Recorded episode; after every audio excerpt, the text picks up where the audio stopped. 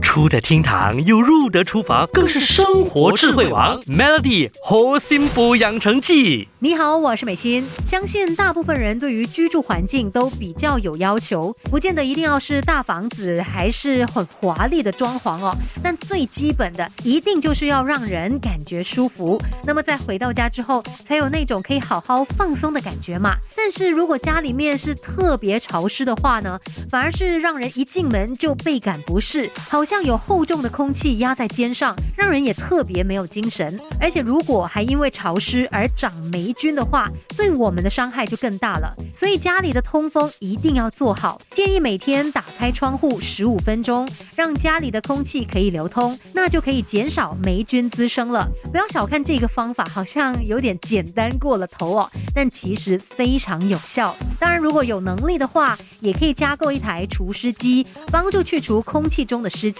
客厅啊、饭厅这些地方要除湿还不是那么大的问题，最头痛的通常就是。厕所，毕竟厕所是家里用水最多的地方，往往也是家里最潮湿、最阴暗的空间，所以不易风干的厕所更要注意霉菌的问题。如果厕所里面是有柜子的话，就建议你要多打开柜门通风。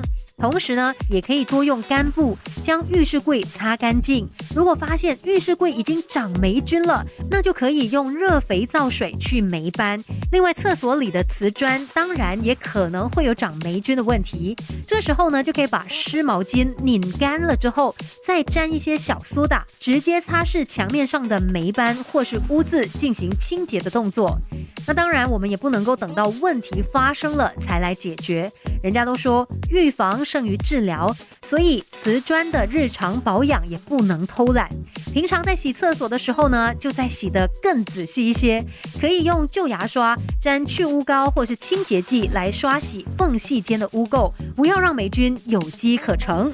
Melody 猴心补养成记，每逢星期一至五下午五点首播，晚上九点重播，有美心和翠文与你一起练就十八般武艺。嘿呀！